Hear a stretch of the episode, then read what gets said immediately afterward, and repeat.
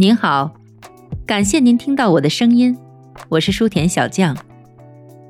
如果说音乐是心灵的避难所，那么书籍则是生命的强心剂。希望我的个人读书频道可以填充您无聊的碎片时间，也希望我的声音能时常陪伴你我在书香文墨之中，润泽生活的枯燥，丰满彼此的余生。第五章，N 等于新公司、新产品、新管理层股价新高。要想股价有惊人的上涨，公司就应该有一些新的变化。这个变化可以是一种畅销的产品或服务，从而使得收益的增长率较以前有所提高；也可以是管理层的变动，能为公司带来新活力、新理念。或者至少能够解决一些原有的问题。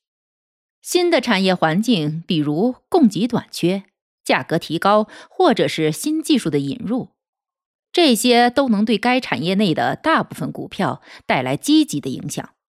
我们对1880年到2008年股市中表现最好的股票进行了研究，发现美国工业中那些收益增长惊人的成功股中。有百分之九十五以上，至少满足上述条件之一。十九世纪初的后期，铁路业将美国的各个部分连接了起来，同时还出现了电的应用、电话以及乔治·伊士曼推出的相机。爱迪生则发明了留声机、电影摄像机和灯泡。之后，汽车、飞机和收音机也出现在了人们的生活中。冰箱则代替了装有冰块的箱子，电视、计算机、喷气式飞机、传真机、互联网手机。美国这些执着的发明家和企业家，不断为我们带来新的惊喜。他们发明了新产品，创造了新公司，使得美国的发展速度令世人叹为观止。这些产品和公司还创造了数以百万计的工作机会。并且为大部分美国民众带来了更高的生活水平。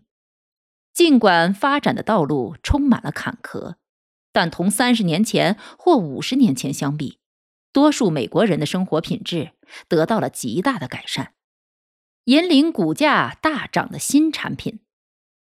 通过研发令人瞩目的新产品，公司能够取得巨大的成功。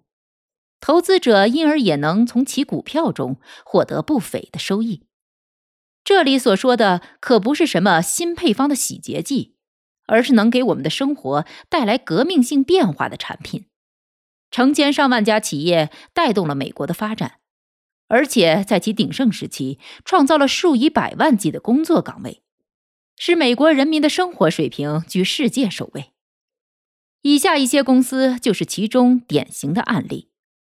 一，北太平洋公司是第一家取得授权可以经营横贯大陆铁路业务的公司。一九零零年前后，它的股价在短短一百九十七周内飙升了百分之四千多。二，通用汽车的前身是别克汽车公司。一九一三年到一九一四年，通用汽车的股价上涨了百分之一千三百六十八。三，美国无线电公司将无线电技术引入商业应用之后，在一九二九年市场崩溃以前，其股价由一九二七年六月的五十美元上涨到股票拆分前的五百七十五美元。四，第二次世界大战后，雷士旗下新建的特百惠分部使其股价由十六美元跃升为一九五八年的五十美元。五，一九五七年到一九五九年，西奥科尔化工公司生产了新型导弹火箭燃料。这一新产品的推出，也促使其股价由四十八美元上涨到约三百五十五美元。六，一九六三年，先达公司开始销售口服型避孕药，随后六个月内，它的股价从一百美元猛涨到五百五十美元。七，通过低价的快餐特许经营方式，麦当劳在一九六七年到一九七一年，像滚雪球般的不断发展壮大，并给股东们创造了百分之一千一百的利润。八，利维兹家具公司的股票在一九七零年到一九七一年飙升了百分之六百六，原因在于其大型家具折扣中心颇受消费者欢迎。九。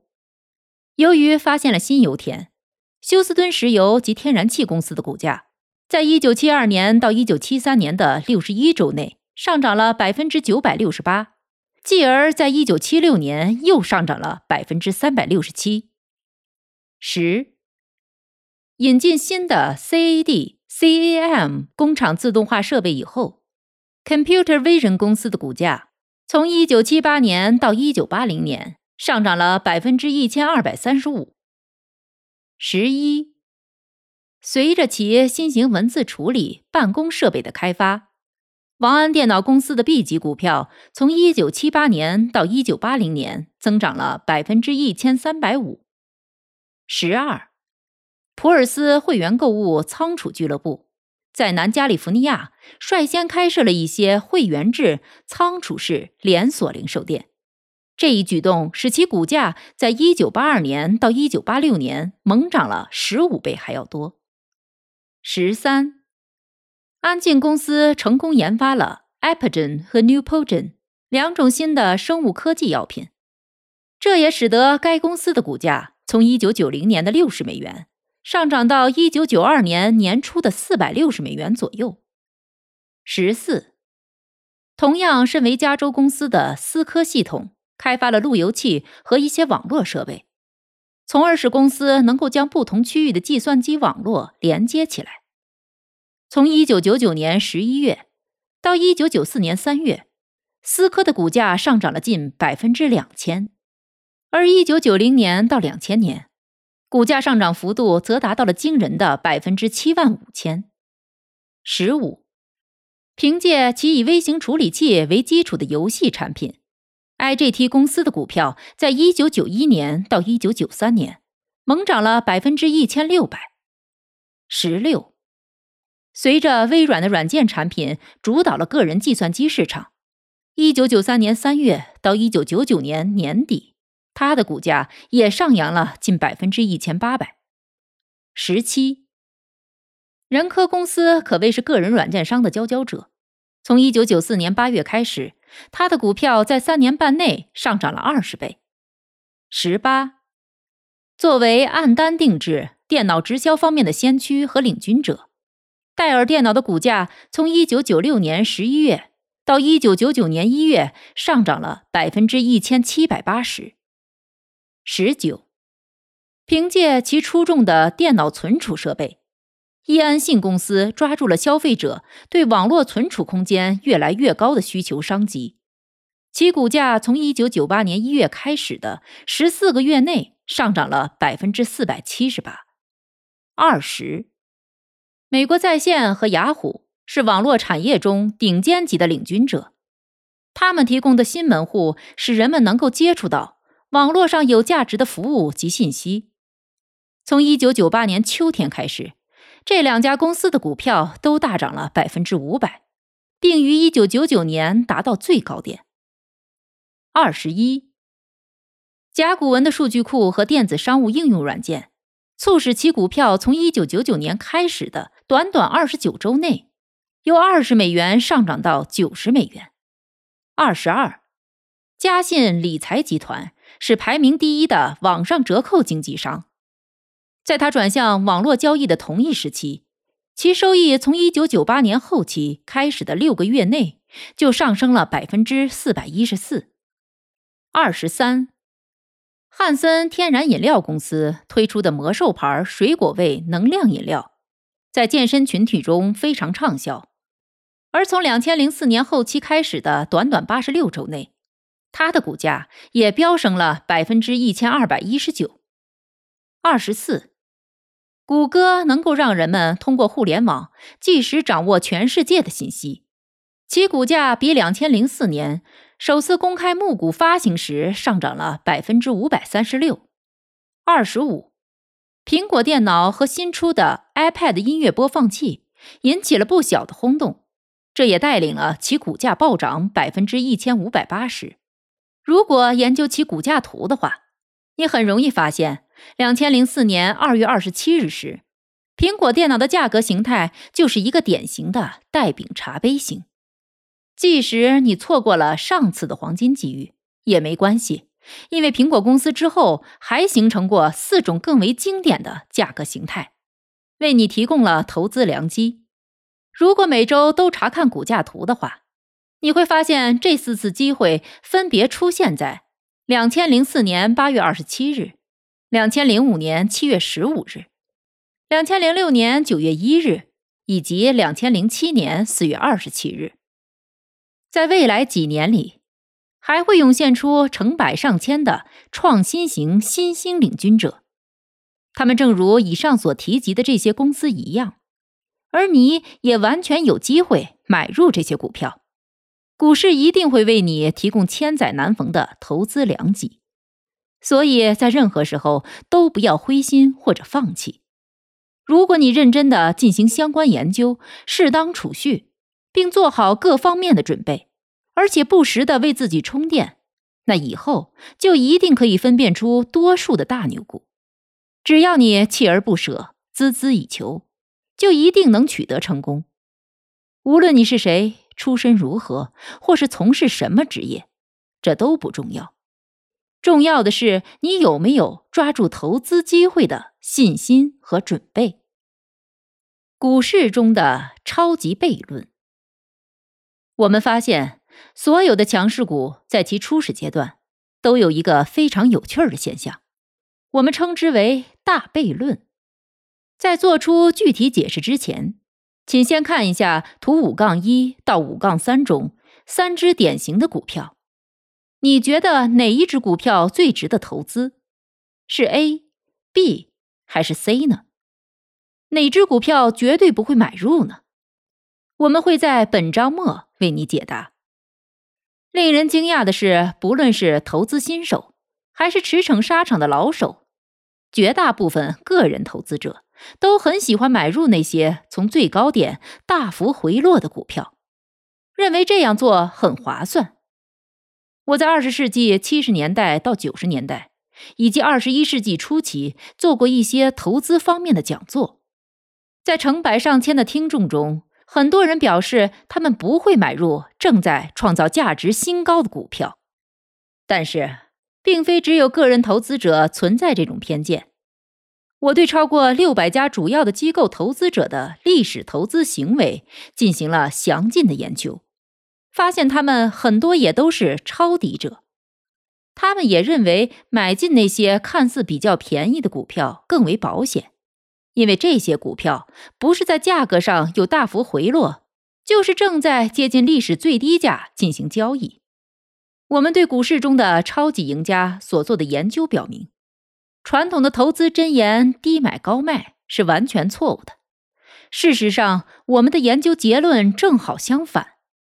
由此，我们得出了令人感到难以置信的股市超级悖论。那些对绝大多数投资者来说价格过高、风险过大的股票，往往会百尺竿头更进一步；而那些看似低价、便宜的股票，却常常会进一步走低。你是不是觉得这一高深的悖论有些难于操作呢？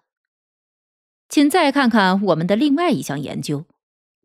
在这项研究中，我们分析了很多轮牛市中的两组股票。其中一些创下了股价新高，另外一些则创下了股价新低。研究结论是很具有说服性的：那些创出价格新高的股票往往会继续保持上升势头，而那些创出价格新低的股票则基本是每况愈下。基于我们的研究，《投资者商业日报》中价格新低名单上的股票前景并不被看好，应该避免买入。实际上，早在这些股票被列入该名单之前，果断的投资者就应该将其卖出了。